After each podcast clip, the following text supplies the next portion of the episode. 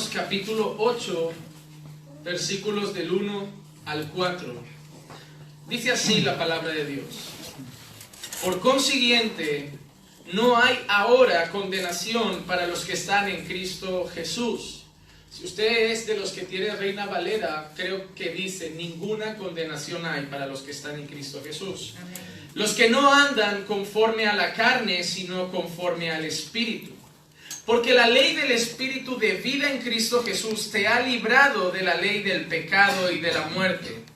Pues lo que la ley no pudo hacer, ya que era débil por causa de la carne, Dios lo hizo, enviando a su propio Hijo en semejanza de carne de pecado, y como ofrenda por el pecado, condenó al pecado en la carne, para que el requisito de la ley se cumpliera en nosotros, que no andamos conforme a la carne, sino conforme al Espíritu.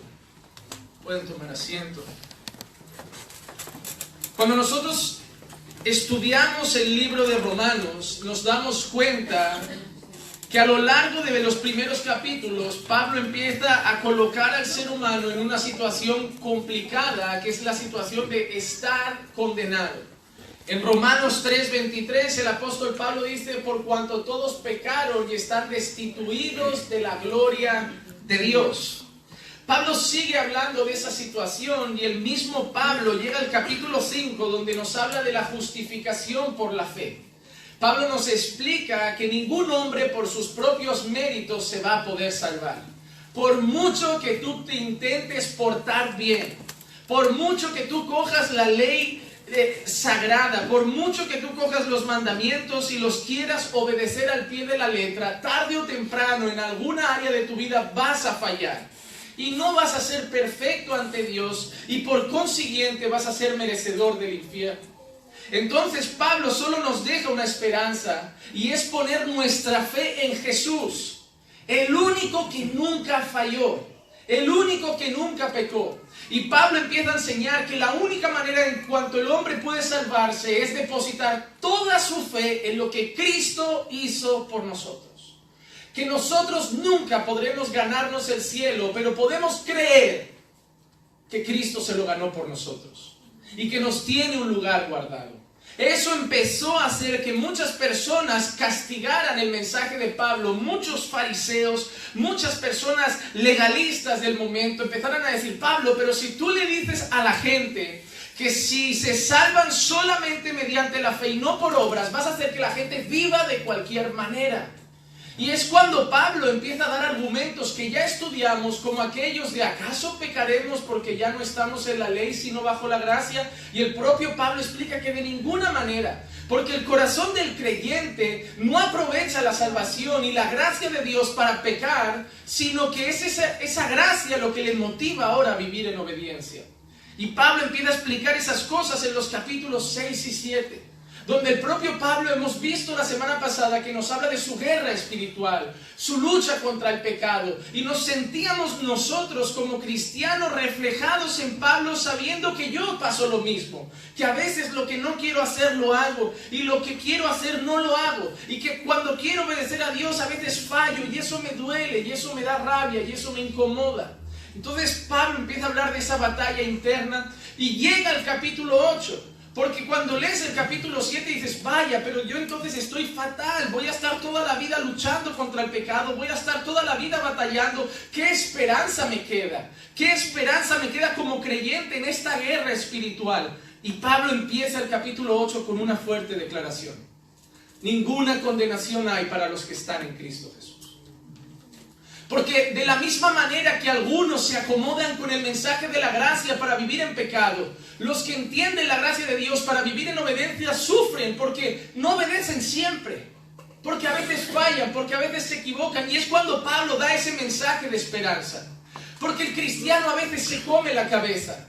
A veces se plantea si realmente es cristiano, a veces se plantea si realmente está siguiendo a Dios, porque te llegan preguntas como si fuera cristiano de verdad no haría estas cosas, si fuera un creyente de verdad no tendría este pensamiento, si realmente hubiera nacido de nuevo estas cosas no estarían en mi corazón. Porque tú quieres agradar a Dios y a veces llegan a ti pensamientos o sentimientos que sabes que no son buenos. Y eso te incomoda, eso te duele. Y es cuando Pablo da ese mensaje de esperanza en medio de esa guerra espiritual y dice, tranquilo.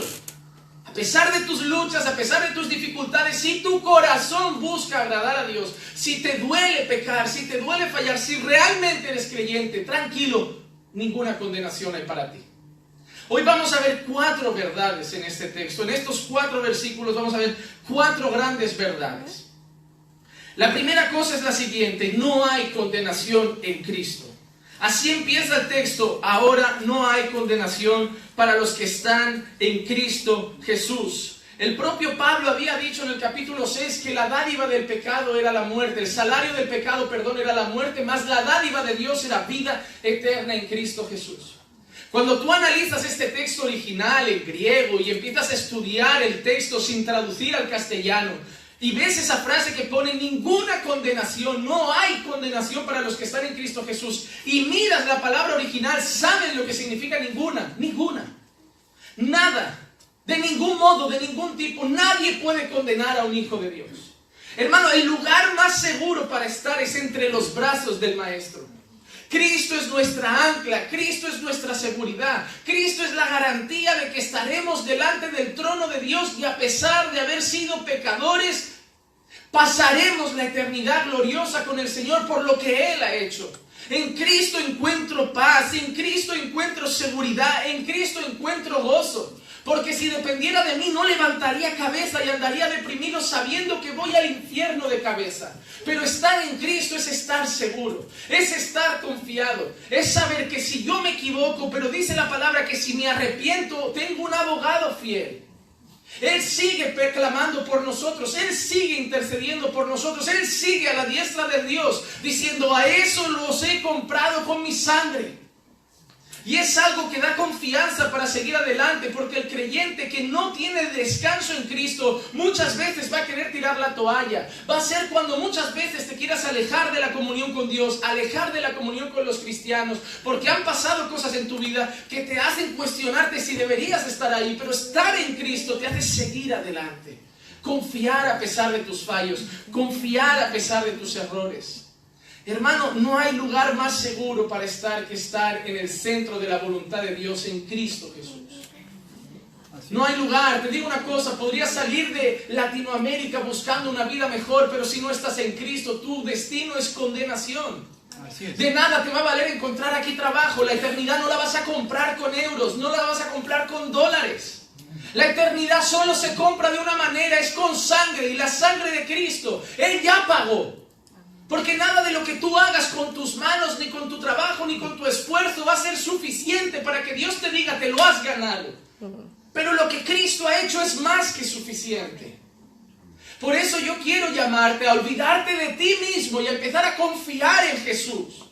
A vivir para Jesús. A seguir a Jesús. A hablar de Jesús a las personas. A tus padres. A tus primos. A tus hijos. A tus tíos que cuando llaméis a vuestros países o habléis con un paisano o con un compatriota en estos lugares, no habléis de cómo va el trabajo, no habléis de lo difícil que es la vida, hablar de Jesús, ah. porque el trabajo es pasajero, la vida es pasajera, los días se acabarán, somos como neblina, hoy estamos y mañana no estamos. Háblale de Jesús.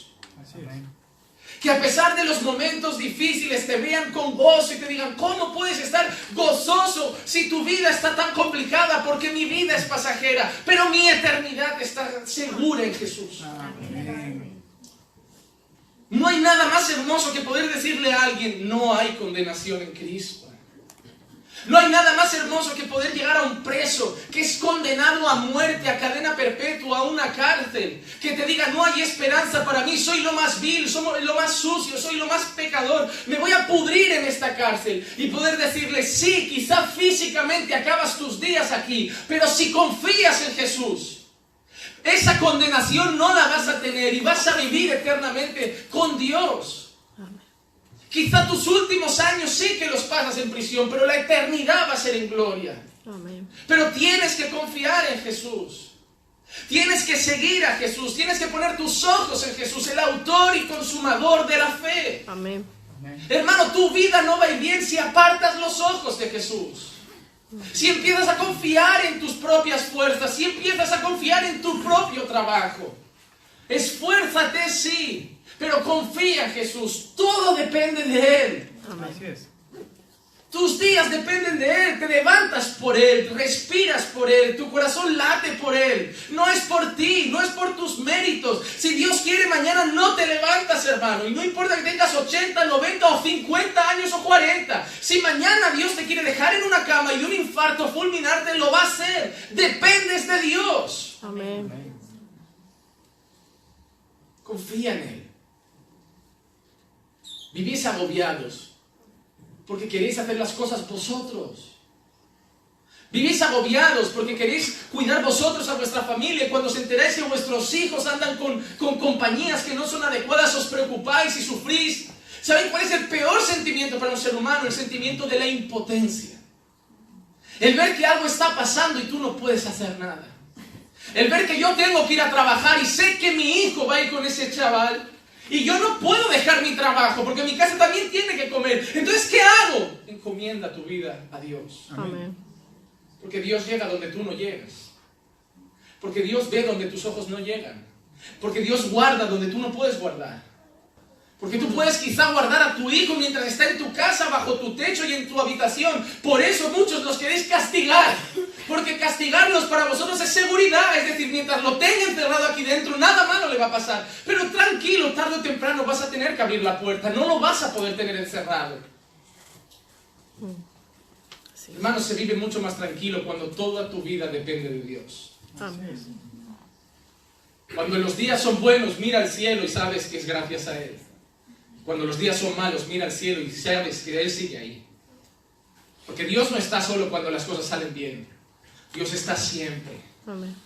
Confiemos en Dios. Y sobre todo, confía en Dios para la eternidad.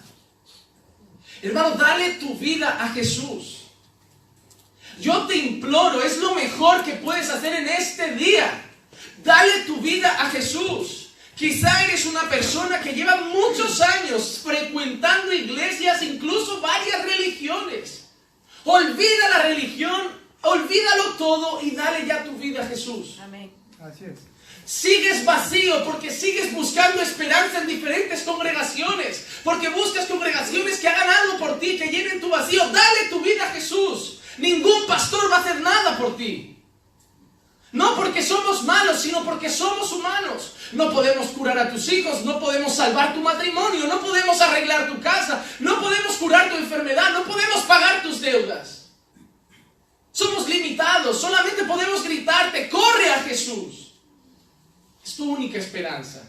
Él es tu roca, Él es tu fortaleza, Él es tu refugio, Él es tu ancla, es tu pronto auxilio. Él es todo si tú confías en Él. Amén. Y no hay nada más hermoso que levantarte una mañana sabiendo que hay cosas difíciles en tu vida, pero que puedes estar tranquilo, Amén. porque Él va adelante. Así es. Incluso las cosas se tuercen más al día siguiente y sigues tranquilo porque Él va adelante. Amén. Cuando fallas y te equivocas y dices, yo te entregué mi vida y, y aún así te fallo y te traiciono, mejor lo dejo, me vuelvo al barro, me vuelvo al lodo, me vuelvo al mundo, vuelves a mirar arriba y dices, no. Satanás me quiere meter en la cabeza que vuelvo a ser de él. Satanás me quiere meter en la cabeza que no hay lugar en la familia de Dios para mí. Satanás me quiere meter en la cabeza que soy un hipócrita, que solo me disfrazo de oveja. Satanás me quiere meter en la cabeza que nunca he sido libre. Satanás me quiere meter en la cabeza que todavía pertenezco a las tinieblas, pero no hay condenación para los que están en Cristo Jesús. Amén. Puedo fallar, pero sigo siendo de Él, porque un padre al hijo que falla nunca lo dejará de llamar hijo. Y Dios al hijo que falla nunca dejará de llamar hijo.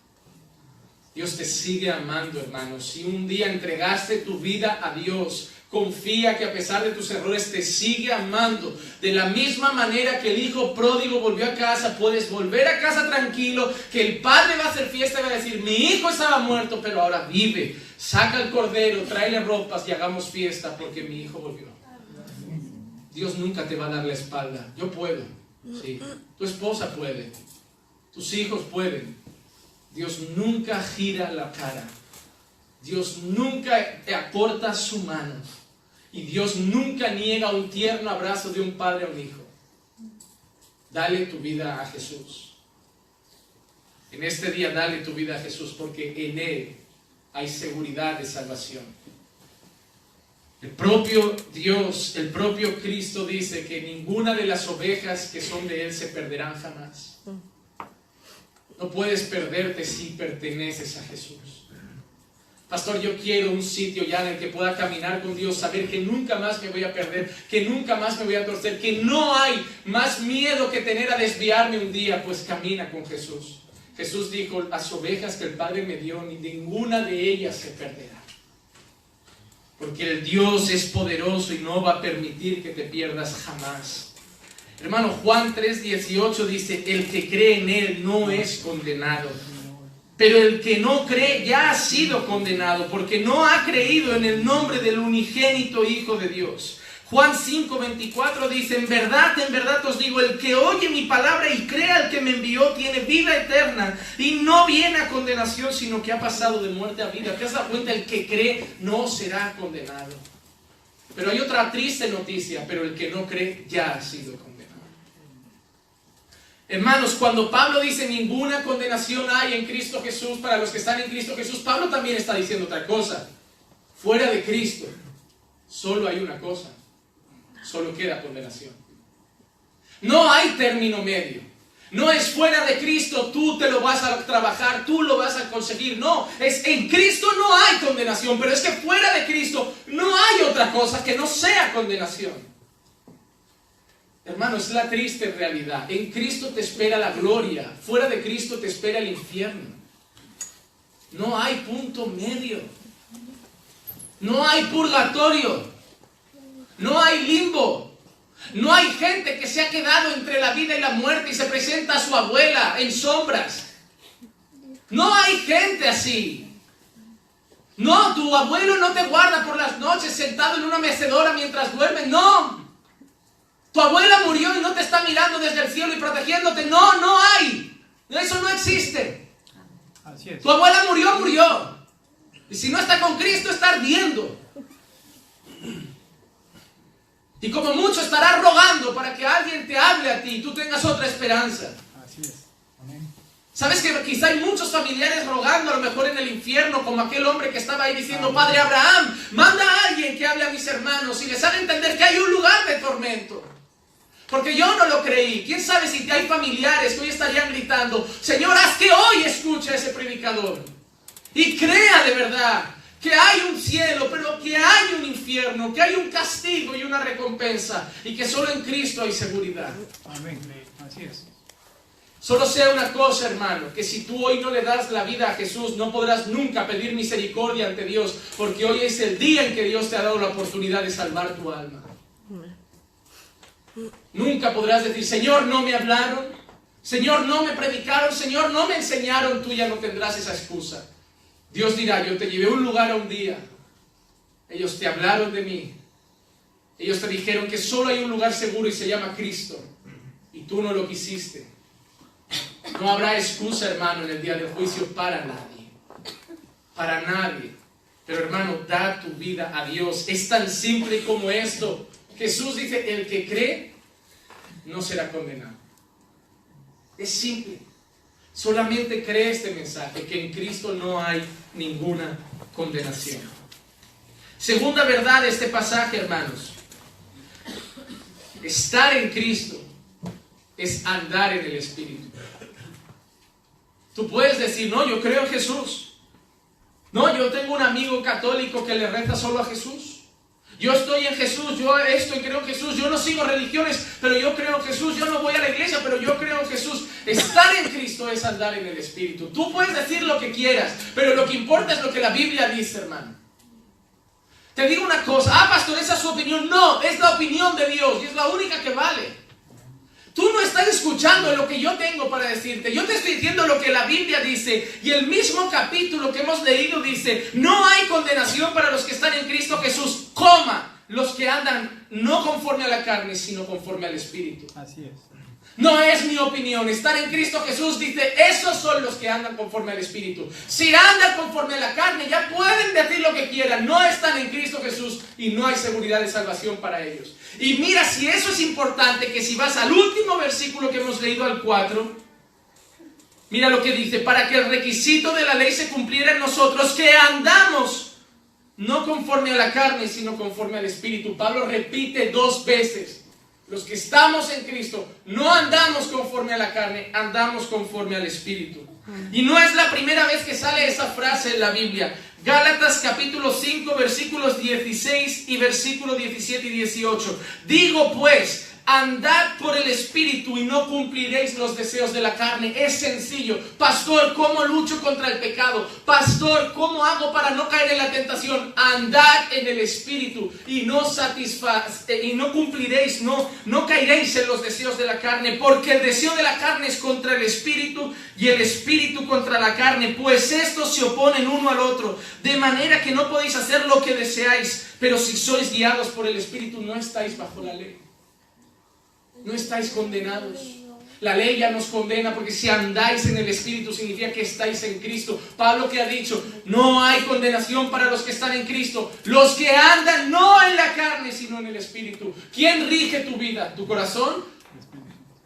¿Tu mente? ¿Tus pensamientos? ¿Tu carne? ¿Tus impulsos? Estás en la carne, no estás en el Espíritu.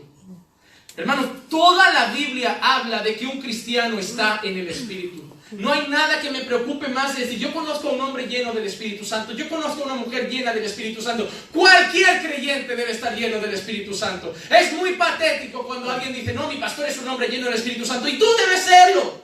Todo creyente es llamado a andar en el Espíritu Santo. ¿Qué es estar lleno del Espíritu Santo? El que rueda, el que gira, el que salta, el que gime, el que grita, el que tambalea, el que habla en idiomas que no entiende ni el que ni él mismo. Dice, no, yo es que tengo don de lenguas, pero no de interpretación. Ah, bueno, mi gallo también tiene don de lenguas. Cada vez que cacarea habla en lenguas. Porque tampoco las interpreta. No sé, igual Dios sabe lo que el gallo canta. ¿Qué es eso? Eso no es ser lleno del Espíritu porque yo me he cansado de años ver a mujeres rodar y cacarear en lenguas y luego hablar mal de sus hermanos. A mujeres orar y hablar en lenguas y luego criticar a los hermanos. A mujeres hablar, rodar y, hacer cosas en lenguas y luego criticar y luego mentir y luego robar y luego odiar y luego tener rencor. Estar lleno del Espíritu Santo no es una experiencia mística, física o descontrolada un momento, sino una vida que muestra a Jesús. Amén. Una vida que muestra a Jesús, una vida llena del fruto del Espíritu de amor, de gozo, de paz, benignidad, mansedumbre, dominio propio. Eso es estar lleno del Espíritu Santo. Hay gente que nunca grita, que nunca aparece, que nunca rueda, que nunca salta y nunca, nunca los verás hablar mal de las personas, siempre bendiciendo a sus hermanos, siempre sirviendo, siempre amando, siempre con paciencia. Esos están llenos del Espíritu Santo. El resto, solo ruido y pocas nueces. Ser lleno del Espíritu es mostrar el fruto del Espíritu, es mostrar a Jesús en nuestra vida diaria. Mira lo importante que es ser lleno del Espíritu. Segunda de Timoteo 1.7, Pablo dice, porque Dios no nos ha dado espíritu de cobardía, sino de poder, de amor y dominio propio. Dios te ha dado a su espíritu.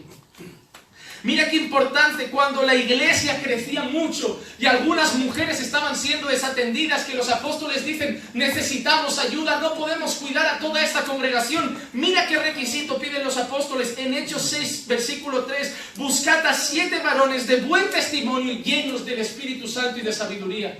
Cuando las personas eligen al joven Esteban, joven, para que digan que los jóvenes es difícil que estén en la iglesia. No, el joven Esteban, un chaval, un adolescente que murió incluso apedreado por defender a Dios. El joven Esteban, varón lleno de fe y del Espíritu Santo. El problema es cuando les dices y les haces creer a los chicos de 25 años que siguen siendo jóvenes. Luego con 30 te estás quejando de que siguen en casa. Claro, si con 25 le haces ver que eres joven. Ay, me voy a casar y tengo 25. Eres solo un niño. ¿25 y eres solo un niño? Ya tiene más de un cuarto de vida vivido y es solo un niño. El 90% de vosotros con 25 años estabais casados con hijos y trabajando hace años. ¿Y es solo un niño? Estáis criando, es gente que es mimada, que con 30 años no sabe freír un huevo, que vas a sus casas y con 30 años la cama sin hacer, visten como andrajosos. No trabajan ni dos días, no saben lo que es madrugar, no saben lo que es esfuerzo, no saben lo que es sacrificio, por culpa de esa frase de que son solo niños. Hombres de 16 años en la Biblia eran pastores, hombres de 16 años en la Biblia predicaban el Evangelio en las calles, hombres de 15, 16 años en la Biblia murieron por causa de su fe, porque en la Biblia con 16 años no se les llama jóvenes, no se les llama niños, se les llama varones de fe y llenos del Espíritu Santo. Amén. Porque antiguamente los padres no criaban niños, criaban hombres. Así es. Hombres, con disciplina, con normas. Qué bueno sería volver a ver jóvenes, 20 años, 18 años, llenos del Espíritu Santo. Qué triste es cuando llegan a esa edad y uno no da por hecho. No está en la edad rebelde, rebelde. Lleva desde los 13 rebelde. Rebelde. No es que está en la edad del pavo. ¿Pavo? ¿Pavo? Ese pavo ya tenía que haber muerto en Navidades. No, no, no. ¿Qué edad del pavo? No, hermano, la- se ríen, pero la culpa es de cada uno de ustedes, porque ustedes están criando a esos monstruos. Amén. Así No los es. estoy criando yo, la culpa es suya. Así es. No se rían de lo mal que están ustedes dejando esta sociedad. Que si los países van mal es porque alguien la ha criado lo que hoy vive ahí. Así es. Los padres se ríen cuando tocamos esos temas, cuando deberían llorar y pedir perdón por lo que han hecho. Amén. Ojalá vuelvan padres de esto. No, mi padre era estricto, mi padre era duro, sí, pero te hizo un hombre. Amén. Te hizo un hombre. Te hizo un hombre. Muchos de sus padres no les dieron un abrazo, pero hoy valoran todo lo que han hecho. Han salido trabajadores, honestos, saben tirar una casa adelante y saben tener gente que se siente segura. Hoy las mujeres se casan con los hombres y a la primera prueba el hombre donde está llorándole a mamá, mamá, no puedo. No hay nada que haga más inseguridad, insegura a una mujer que ver a un niño y a llorar a su madre, cuando debería ser el hombre que da seguridad a su casa. Así es. Niños, niñas, no hermano. Mira lo que dice Pablo. Mira lo que dijeron los apóstoles, traednos hombres llenos de fe y del Espíritu Santo y de sabiduría. Y entre ellos había un joven, varón de fe y lleno del Espíritu. No, para Dios no hay edad. Para Dios solo hay corazones dispuestos. Si un chico tiene 15 años y le dice a Dios, heme aquí, Dios lo va a usar poderosamente. Así es. El problema es si tiene tiempo entre la musiquita, los paseos y el entretenimiento, porque también te digo una cosa, no hay para las dos cosas, no puedes querer ser usado poderosamente por Dios y pasarte el día entretenido, no, porque para ser usado poderosamente por Dios tienes que pasar el día con Dios. No puedes querer tener una llama de fuego en el púlpito a la hora de predicar y haber estado todo el día tranquilo en el sofá. No se puede. No se puede. Lo que somos un instante es el resultado de lo que hemos hecho toda una semana. No se puede. No puedes querer pedir perdón el día antes de Santa Cena. Santa Cena muchas veces es el resultado de cómo has vivido todo un mes. Es la realidad, hermano. Pero la Biblia sigue hablando de eso, hermanos. Hechos capítulo 13, versículo 52. Discípulos de Antioquía hablaba que estaban llenos de gozo y del Espíritu. Romanos 14, 17. Pablo dice, porque el reino de Dios no es cobardía, ni no es comida ni bebida, sino justicia, paz y gozo en el Espíritu Santo. Romanos 15, 13. Y el Dios de esperanza os llene de todo gozo, de paz al creer, para que abundéis en la esperanza y en el poder del Espíritu Santo. Constantemente. Efesios, no os embriaguéis con vino, mas sed llenos del Espíritu Santo. Pastor, ¿qué quiere decir Pablo con eso? Mira, un, un teólogo dijo una vez muy bien, cuando te embriagas con vino, el vino hace de ti lo más parecido a un animal, un hombre sin razón, un hombre instintivo, un hombre fácil de manipular, eres como un animal, pero cuando te embriagas del Espíritu Santo, eres lo más humano que existe, una persona que empieza a vivir la humanidad de Cristo, una persona que empieza a imitar a Jesús en su vida. Quien está lleno de Cristo, quien está en Cristo, anda en el Espíritu. Yo quiero decirte una cosa, si yo pusiera una cámara en tu casa y yo te siguiera a todo lugar donde vas, a tu trabajo, a tu escuela, a tu, llevar a tu niño al cole, si escuchara cada conversación de tu mesa, si escuchara cómo hablas con tu marido o con tu mujer, si escuchara cómo te diriges a tus hijos, si escuchara, lo, si viera lo que ven tus ojos en internet, yo podría decir que andas en la carne o andas en el espíritu. No hay condenación para los que están en Cristo, pero los que están en Cristo andan en el Espíritu de Dios. Andan en el Espíritu de Dios. Tercera verdad de este texto. Pablo dice, porque Jesús hizo lo que la ley no pudo hacer. Porque dice que la ley era débil. Dice, pues lo que la ley no pudo hacer ya que era débil por causa de la carne, Dios lo hizo. Dios tuvo que hacer lo que la ley no consiguió. ¿Qué no consiguió la ley? Salvarte. Hermano, Dios te da una ley y imagínate que te dice, si cumples todo esto, te salvarás y eternamente estarás conmigo. Y Dios vio que nadie se podía salvar. porque nuestro corazón siempre iba al pecado. Y tuvo Dios que arquitectar otro medio de salvación, que era el predestinado desde el principio, porque cuando Dios dijo, haya luz, Dios ya sabía, va a haber cruz. Amén. Porque Dios sabía que nuestra naturaleza iba a caer, porque a Dios no le pilla nada por sorpresa. No hay nada que me preocupe más que la gente decir, Jesús fue el plan B para solucionar nuestro problema. ¿Eso significa que Dios hace cosas y se equivoca? ¿O que Dios hace cosas y se levante las manos? No, hermano. Dios ya sabía que Jesús iba a llegar. La propia palabra dice que ese cordero estaba preparado desde antes de la fundación. Amén. Antes de que el mundo fuera creado, Dios ya sabía que ese chico, que ese Dios hecho carne iba a ser inmolado por nuestros pecados. Porque yo no seguiría y yo no confiaría en un Dios que se le van las cosas de las manos. Hermano, si tú crees que a Dios se le escapan las cosas, ¿qué Dios soberano es ese? ¿Cómo puedes llamar todopoderoso a un Dios que no controla todo? Entonces no es todopoderoso, es muy poderoso. No, nuestro Dios es todopoderoso. Por eso también te digo, pastor, es que yo tengo que hacer algo para que mi madre se salve. No, depende de Dios. Y si Dios quiere salvarla, por muy resistente que sea su corazón, Dios lo va a chafar y lo va a trabajar hasta el punto que ella solo vea esperanza en Dios. Así es. No va a ser por tu insistencia, no va a ser por tu esfuerzo ni por tu trabajo, pero no hay corazón tan duro que Dios no pueda doblegar. Tú puedes pensar que tienes algún miembro de tu familia que nunca se salvará y esa palabra no existe para Dios. No hay corazón que Dios no pueda quebrantar con su poder y su gloria. Solo que hay gente que es el momento de Dios y no el nuestro. Y quizá como ese ladrón de la cruz hay gente que solo se salvará en el último momento de su vida. Que en su último aliento mirará a Jesús y dirá, perdóname y ten misericordia de mí. Y Jesús los verá y con gracia les dirá, hoy estarás conmigo en el paraíso. No desistas de nadie, pero no creas que depende alguien de ti. Tú no salvas a tus hijos, tú no salvas a tu casa, la salvación de tu familia no está en tus manos. Confía en Jesús, como te dije al principio, porque no hay condenación solamente para unos, para los que están en Cristo Jesús. La ley no pudo salvarnos. Mira lo que dice Hebreos capítulo 10, versículos del 1 al 4. Pues ya que la ley solo tiene la sombra de los bienes futuros y no la forma misma de las cosas, nunca puede, por los mismos sacrificios que ellos ofrecen continuamente año tras año, hacer perfectos a los que se acercan. Mira lo que hacían, hermano. Constantemente mataban becerros, corde- corderos, palomas. Hacían sacrificios por los pecados y no servía de nada. La gente mataba un animal para perdón de sus pecados y al rato volvían a pecar y tenían que volver a matar un animal. Y el pueblo era así, constantemente matando animales, matando animales, matando animales.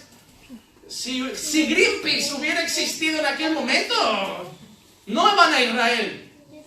Porque si hoy ya les duele lo que hacen con los toros, imagínate que en aquella época cada vez que pecamos lo pagaba el pobre animal. Un animalista empezaría a gritar, no tienen la culpa los animales de nuestros pecados. Bueno, era en otra época. Supongo que Dios ya determinó que no era momento para que animalistas existieran. Pero hermanos, mira, constantemente sacrificios no servía. No servía, no cambiaba a nadie, no cambiaba el corazón de nadie. Hoy hay gente que es igual, que le dice Dios, te perdono y al rato vuelve. Los sacrificios animales no servían de nada. Dice, de otra manera no habrían cesado de ofrecerse, ya que los adoradores, una vez purificados, no tendrían ya más conciencia del pecado. Pero en esos sacrificios hay un recordatorio de pecados año tras año, porque es imposible que la sangre de toros y de machos cabríos quite los pecados. Mira lo que dice el autor de Hebreos. Pero cuando ellos hacían el sacrificio, no les recordaba la importancia de vivir en santidad, aún así no servía y al rato volvían a pecar. ¿Por qué? ¿Qué dice? Porque la sangre de los animales no limpia el pecado.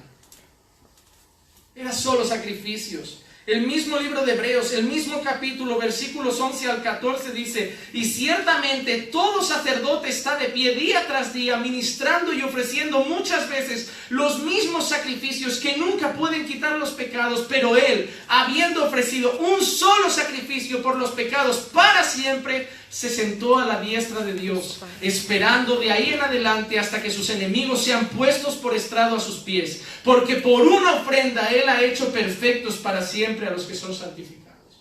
Amén. ¿Has visto lo, lo grandioso que acaba de decir? Dice, se pasaron años matando animales por los pecados y Cristo tuvo que morir solo una vez para perdonar todos nuestros pecados. Si Cristo no estuviera en tu vida, si Cristo no estuviera en nuestra vida, deberíamos seguir año tras año sacrificios. ¿Cuántos animales no habríamos matado hoy aquí? Si yo te dijera, cada vez que, si esta semana has pecado, hoy matamos un gato de la calle. ¿Cuántos gatos habrían aquí ahora mismo degollados en el altar? No cabrían gatos. Así es. Hospitalet quedaría exterminado de gatos. Tendríamos que empezar a criarlos, criaderos de gatos para los sacrificios. No habría sitio para tanto cordero. Si tuviéramos todavía que sacrificar animales por nuestros pecados, hermano, esto iba a ser un río de sangre. Porque tristemente cada semana algún animal tendría que ser sacrificado por ellos. Ahí llega Jesús, el Cordero perfecto, que tuvo que morir una vez y por todos los pecados. ¿Sabes lo que es en la Santa Cena ese jugo? Es la sangre. Es la sangre que te recuerda eso. Es la sangre que te recuerda que Él murió una vez y para siempre. No es cualquier cosa. Es su sangre. Es el símbolo que representa su sangre. Y lo más bonito que ha dicho ese texto es que Él ha hecho perfectos para siempre a los que son santificados. ¿Tú entiendes eso? Dice que te ha hecho perfecto. Mira tu vida y respóndeme con sinceridad. ¿Eres perfecto? Entonces miente la palabra diciendo que te ha hecho perfecto. ¿Quiénes son los santificados? Aquellos que Dios ha separado para Él. Y dice que a esos los ha hecho perfectos. Ahora tú te pones en el espejo y dices, bueno, pues entonces Dios no me quiere, porque yo no soy esa gente perfecta. No quiere decir que te ha hecho físicamente y en actitudes perfecto.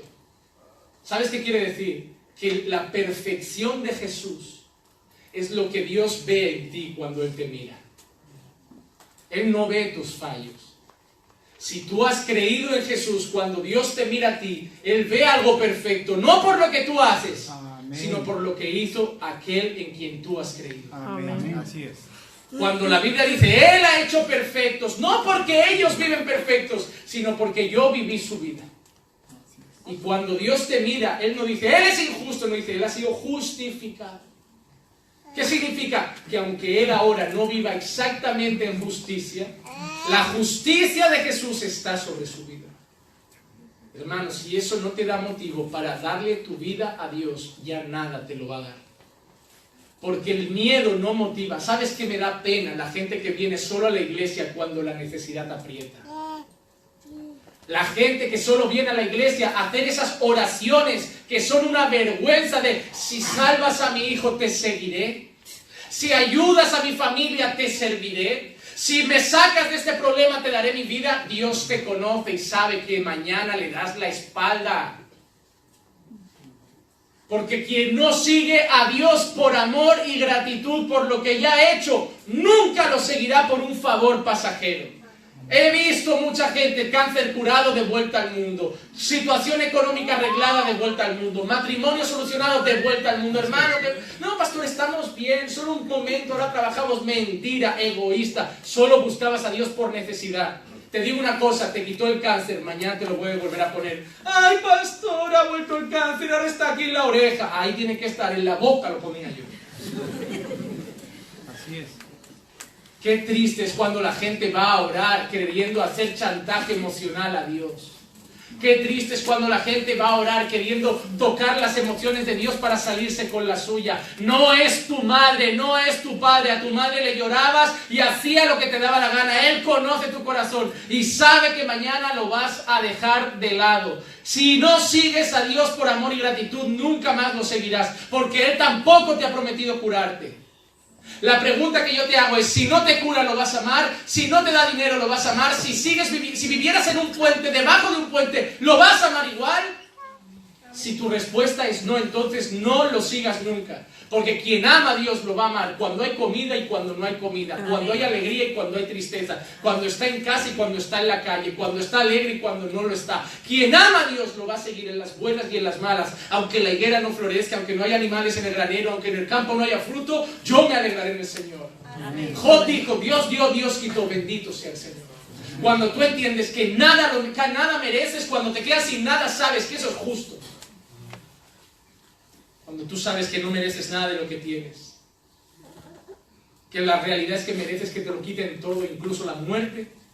Es cuando todo es motivo de gratitud y en el momento que pierdes algo no duele porque sabes que tampoco lo merecías. No, hermano. La ley no podía cambiarte no te va a cambiar. Por eso no sirve de nada que yo venga y te diga, hermano, mira, si tú haces esto y esto, Dios te va a bendecir. Hay gente que moraliza al mundo. Hay gente que quiere hacer que los impíos vivan como cristianos. Es esta gente que quiere poner un político cristiano en el mundo. No, queremos poner un político, pero que sea un hombre de Dios. ¿Crees que el mundo va a aceptar todos los valores de Dios? No, hermano, ese político o se corrompe o deja el cargo.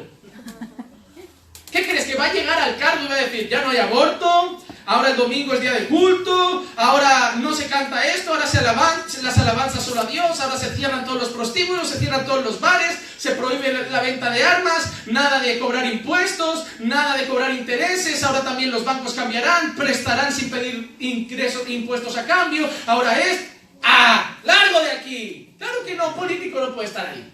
Así es. No lo va a querer el mundo.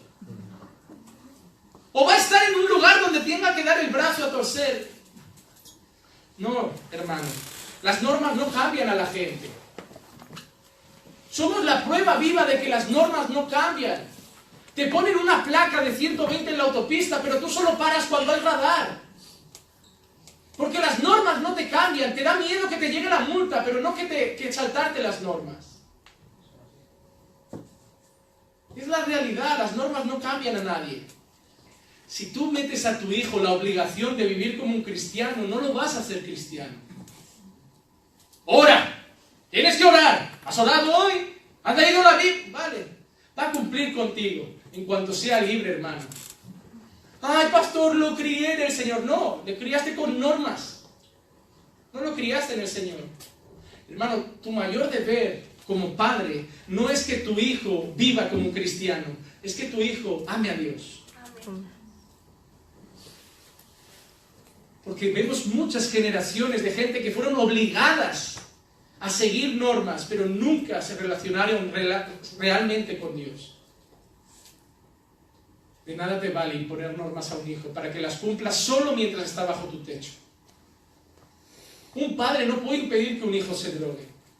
Un padre no puede impedir que un hijo se emborrache.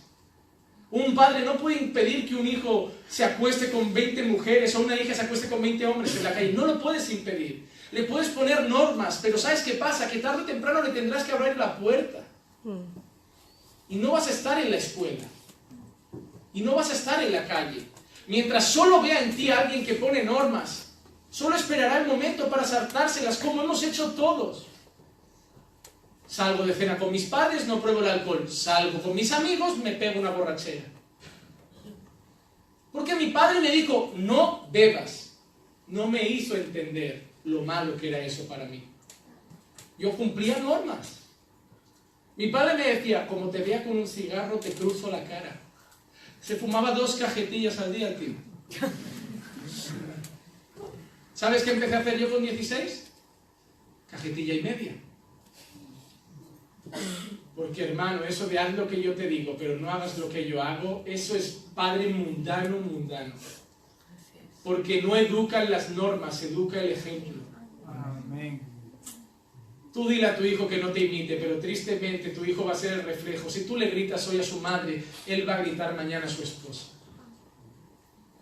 Si tú no colaboras en la casa, él va a criar y va a crecer creyendo que un hombre no colabora en casa. Quieres que tu hijo mañana sea un buen esposo que ayude a su mujer, que te vea un día pasando la valleta en la cocina. Que sea algo que él vea de vez en cuando. Así es. Abrazando a su esposa, él abrazará a la suya. Amando a su madre, él abrazará a su esposa. Amén. Él va a ser tu reflejo. Amén. ¿Cómo te das cuenta de eso? Yo tengo una costumbre que a veces estoy así, con las manos atrás. Yo lo veía de pequeño a mi padre y digo, mira, como todos los viejos, andando con las manos para atrás. Mi hermano, no tenía yo ni 30 años y ya me di una vez cuenta en un centro comercial en un espejo que estaba así.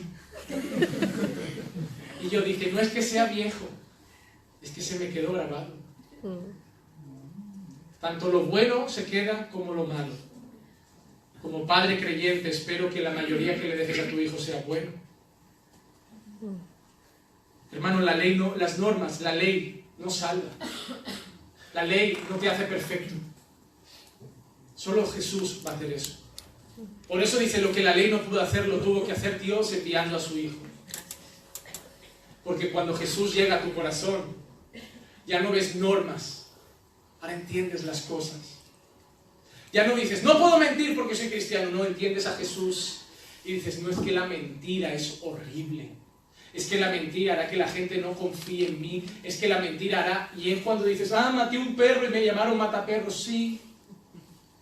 Traicionaste a tu mujer una vez, ya no se va a fiar de ti. Ah, por una cosa. Sí. Sí. Lo siento. Pastor, llevamos 10 años desde aquello y me sigue recordando y los que te quedan, más. Eso es que no me perdonó, no, es que te perdonó, pero no olvidó que perdonar no es amnesia. ¿Sabes cuándo hubieras evitado que nunca más te lo dijera? Si nunca lo hubieras hecho. Quieres liarla y encima que te perdonen y que se olviden. Que no me lo recuerden, que no me lo echen en cara. La mejor manera de que no te pase es recordándotelo de vez en cuando. Recuerda de dónde has caído y arrepiéntete. Amén. No hay nada mejor para un corazón, no que contar el testimonio. No hace falta que lo cuentes, pero recuerda mirando atrás siempre de dónde Dios te ha sacado. Porque probablemente ese es tu destino o peor si abandonas al Señor. Así es. No, hermano, es maravilloso mirar el pasado. No para lamentarte, sino para recordar lo grande que ha sido Dios contigo, cuánto te ha amado. Y sobre todo para saber dónde no quieres volver. Yo no entiendo la gente que cuenta su testimonio entre risas. No, porque yo me iba de fiesta, ya sabes, pastor, yo me emborrachaba, yo era mujeriego. Orgulloso se te ve, ¿no? Feliz. Porque yo no veo nada de orgullo. Yo veo que tiraste tu vida a la basura, que fuiste un mujeriego más. Eh, te digo una cosa, si hay un hombre por el que yo no siento respeto son por los mujeriegos. El mundo los puede aplaudir. Para mí no llega ni a la suela del zapato de lo que es un hombre de verdad. Un hombre de verdad no es el que está con muchas, un hombre de verdad es el que tiene las narices de estar con la misma toda la vida. Amén. Eso es un hombre. Complacer a una una hora es muy fácil, tener a una contenta una vida es muy difícil. Eso es un hombre. Enamorar a una con cuatro mensajes, eres especial, bonita, eres lo mejor que me ha pasado, un mes es fácil. Tenerla así de enamorada una vida es difícil. Eso es un hombre. El resto son mandriles que solo saben ir por el instinto. Y las mujeres tal cual, ¿eh? que vais por el mismo camino, que las cosas están de par en par. Que a lo mejor ellos las persiguen, pero las mujeres se exhiben. No hay nada más hermoso que una mujer que no es hermosa por cuánto el pantalón le marca el trasero, cuánto escote tiene, o si tenía una 90 y ahora se ha ido a su país y con 5 mil dólares ha puesto una 120. No hay nada más hermoso que una mujer íntegra, con pudor, que uno tiene orgullo de que la gente llegue a casa a presentar a su esposa con valores, con principios, con modestia. Amén. Que uno sabe que su esposa puede quedar con fulana, que no es una chismosa, puede quedar a dar un paseo que no se exhibe, puede quedar... No hay nada más bonito que en un matrimonio tener seguridad de la persona que está a tu lado. Así es. Si hay celos es que hay motivos, si hay motivos es que no hay integridad, y si no hay integridad es que no está Cristo. Aquel que está en Cristo anda en el Espíritu. Esa es la realidad, hermano. Y sabes qué, ponerte normas no te cambia. ¿Sabes por qué yo siempre predico a Jesús? Porque la ley no hace santo a nadie. Solo Jesús hace santo a la gente. Hermano, la ley no te hará más santo. Jesús te va a hacer santo. Hay gente que dice, no tengo que cumplir la ley porque sin santidad nadie verá a Dios. Sí, sin santidad nadie verá a Dios. Pero si tú mismo con tus fuerzas te, obligas a cumplir la ley, vas a tropezar. Solo Cristo va a conseguir santificarte. ¿Cuánto oras? ¿Cuánto hablas con Él? ¿Cuánto lees la palabra? ¿Cuánto meditas en ella?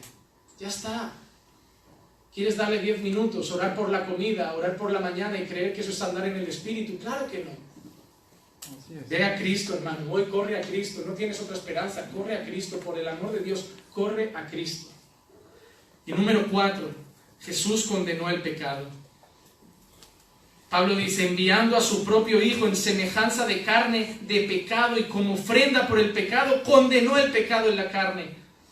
Segunda de Corintios 5:21, al que no conoció pecado, le hizo pecado por nosotros, para que fuéramos hechos justicia de Dios en él. El que no conoció pecado, Dios lo hizo pecado por nosotros. ¿Sabes por qué? Porque la Biblia decía, maldito aquel que muere en un madero. Jesús fue maldito para que tú fueras bendecido. Jesús fue tratado como un ladrón para que tú fueras tratado como Él debería haber sido tratado. Jesús vivió la vida que tú deberías haber vivido para que mañana tengas la recompensa que solo Él merecía. Si eso no te motiva a dar tu vida a Jesús, nada lo hará. Así es. Yo no te voy a decir, ven a Cristo que va a llenar el vacío de tu corazón. Yo no te voy a decir, ven a Cristo que va a arreglar tu casa. Yo no te voy a decir, ven a Cristo que va a arreglar tu matrimonio, no. Si no te motiva lo que Él ha hecho en la cruz por ti, yo no te voy a vender otra historia. Así es. No soy un conferencista, no soy un charlatán emocionalista, no vengo a ofrecerte soluciones a los problemas, vengo a ofrecerte la solución a tu mayor problema que es la ira de Dios para aquellos que no están en Cristo. Vengo a decirte, corre a Jesús, no por lo que Él puede darte, sino por lo que ya ha hecho en la cruz por ti. Si luego Dios, por su gracia y misericordia, quiere arreglar tu vida, gloria a Dios. Pero que corras a Él solo por los pecados. Él no murió por darte un coche, Él no murió por darte trabajo, Él no murió por darte sanidad, Él no murió, sí, pastor, sus- por sus llagas somos curados. Díselo al que se murió de cáncer, díselo al que se murió de sida, díselo al que se murió.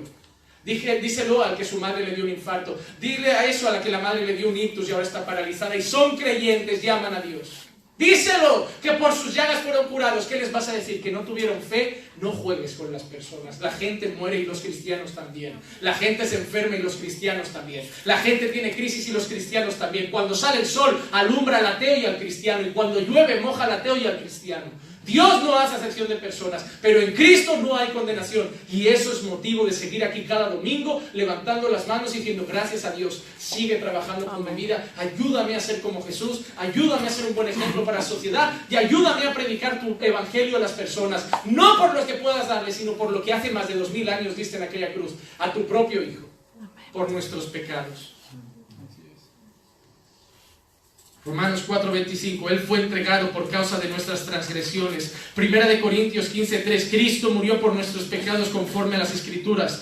Gálatas 1:4, Él se dio a sí mismo por nuestros pecados. Primera de Pedro 2:24, Él llevó nuestros pecados sobre su cuerpo en la cruz. Primera de Pedro 3:18, porque también Cristo murió por los pecados una sola vez, el justo por los injustos. Isaías 56:5, 6, Él herido fue por nuestras transgresiones, morido por nuestras iniquidades, el castigo de nuestra paz cayó sobre Él y por sus heridas fuimos sanados. Todos nosotros nos descarriamos como ovejas, nos apartamos cada cual por su camino, pero el Señor hizo que cayera sobre Él la iniquidad y el pecado de todos nosotros. Cristo no murió por tu dinero, Cristo murió por tus pecados. Pastor, ¿puedo pedirle a Dios que me ayude con mi matrimonio? Claro que sí. Pastor, ¿puedo pedirle a Dios que sane a mi, a mi marido, que sane a mi, mi enfermedad? Claro, pídeselo, implóraselo y pídeselo todos los días, sin cesar. Pastor, ¿puedo pedirle a Dios que me abra una puerta de trabajo? No voy a parecer egoísta. Claro que no, pídeselo. Él puede. Tengo hermanos aquí que hoy me daban noticias de su nuevo trabajo. Eh, eh, Aarón nos contaba que, que ha tenido la suerte de que encontró un trabajo que no nos hacía mucha gracia y hablando con, con el jefe, con el encargado, le han dejado poder venir los domingos a la iglesia y llegar luego al trabajo. David encontró un trabajo, nuestro hermano que necesitaba un trabajo y le dieron turno de tarde y le dijimos, ve con fe y diles que no puedes esos dos días, que quieres seguir viniendo a la iglesia y le han puesto un turno de mañana que le permite congregar. Claro que tienes que pedirle y más cuando es para seguirlo a él. Amén. Claro que tienes que pedirle, y más si le vas a decir, Señor, dame un trabajo para que yo pueda colaborar con, con la obra, para que esta iglesia crezca, para un misionero, para sustentar a un necesitado. Claro, Y más si no tienes un corazón egoísta. Claro que le tienes que pedir, si alguien tiene cáncer, que se cure. Y ojalá nos des la noticia de que eh, con quimioterapia y lo que sea venció la enfermedad y Dios fue bueno, claro. Pero, si no llega el trabajo, si se muere la persona, si los problemas continúan, yo te quiero venir, ver venir aquí los domingos y que le sigas cantando sublime gracia y amor que a un infeliz salvó. Quiero que sigas viniendo los domingos y sigas cantando, no hay otro como tú. A Él sea la gloria, el dominio y el poder, porque es de Él y para Él. Yo quiero que si no sale como las cosas que tú pides, sigas viniendo, porque si no te da las otras, te ha dado la más importante, ha muerto por tus pecados. Para que tú hoy puedas decirle, Señor, el cáncer me puede quitar 20 años en la tierra, pero voy a estar contigo. Señor, puede ser que aquí no tenga casa, pero tú ya has preparado morada para nosotros. Señor, puede ser que aquí esté enfermo. Hermano, si aquí estás ciego, allí vas a ver. Si aquí estás mudo, allí vas a cantar. Si aquí estás paralítico, allí vas a andar. Vamos, todos conocen el caso de Sofía. Yo sé que muchos oran para que se acabe de recuperar, yo también. Pero yo solo sé una cosa. Si Dios está en su corazón, la Sofía que hoy no veré en la tierra, mañana la veré en el cielo. Andando, brincando y cantando eternamente. Hermano, es mejor ser ciego 80 años y saber que vas a ver su gloria eternamente. Pastor, y si yo quiero alabarle, cántale con el corazón. ¿Cuánta gente habla y solo le canta con la boca? No, hermano, no importa lo que nos den en esta tierra. En Cristo no hay condenación y eso es una garantía de lo que vamos a tener en el cielo. Dale hoy tu vida a Jesús. Sal de la ira de Dios. Deposita tu fe en Jesús. Y que esa ira que tenía que caer en ti caiga sobre sus hombros. Para que cuando Dios te mire no vea tus fallos, sino la vida perfecta que Jesús ya vivió por ti. Y empieza a caminar para agradarlo cada día. Ninguna condenación hay para los que están en Cristo.